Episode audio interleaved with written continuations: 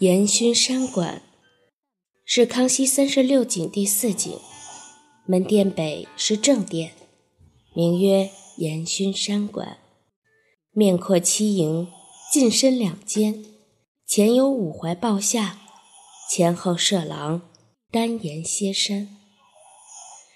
有对联：“云移西树，尽疏晃，风送岩泉润墨池。”此处是早年康熙接见少数民族首领和处理朝政的主殿。主殿面阔七楹，外加抱下。这个抱下是乾隆三十八年改建的。现门外有对联一副，是乾隆所题，上联是“乐受协纳居节福人志”。下联是“清宁昭丽，向道体功名”。